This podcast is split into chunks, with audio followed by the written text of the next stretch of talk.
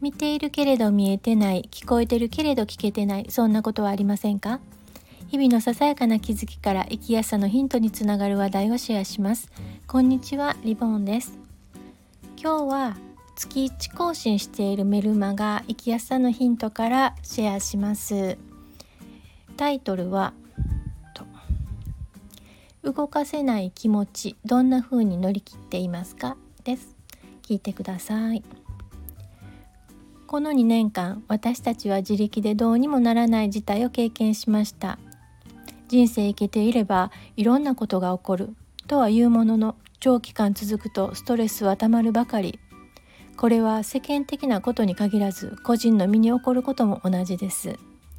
そんな時の対応として効果を上げる視点をシェアさせてください。それはどうにもならないこと動かしがたい気持ちに対しズバリそれを面白がるという視点です。そう面白がってそれに取り組もうと試みることです。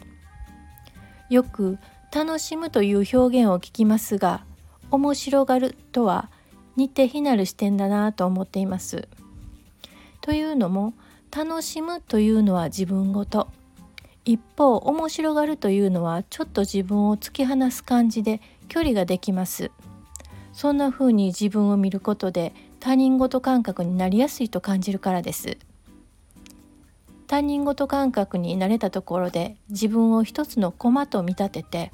どう動かせばいい感じになるかなと想像する。そうしてこうすれば面白くなるんじゃないかな。こうすれば案外うまくいくかもなどという本来の自分ならトライしづらいアイデアが浮かんできます。なんせ他人事ですからね。例えば苦しいこと自信がないこと自分の意に沿わないことなどに試すのは最適です。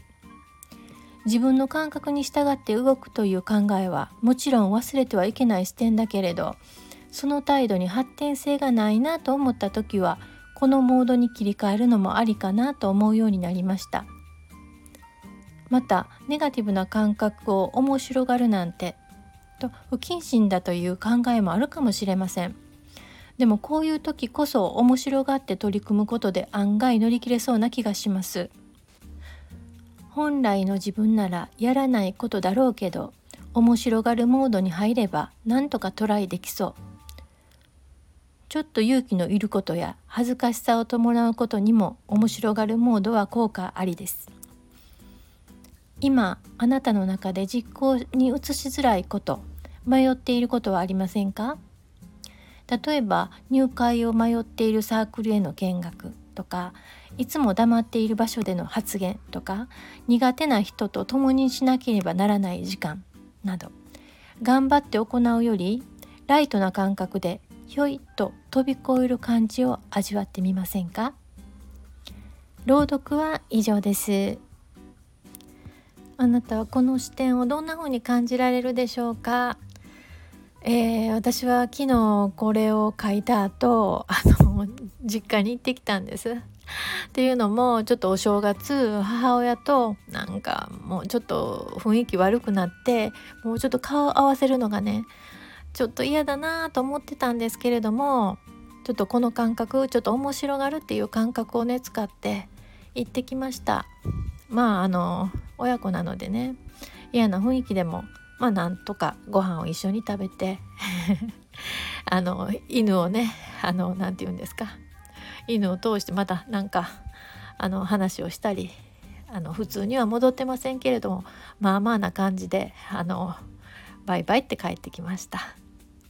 はい、今日も最後まで聞いていただいてありがとうございます。ではまた。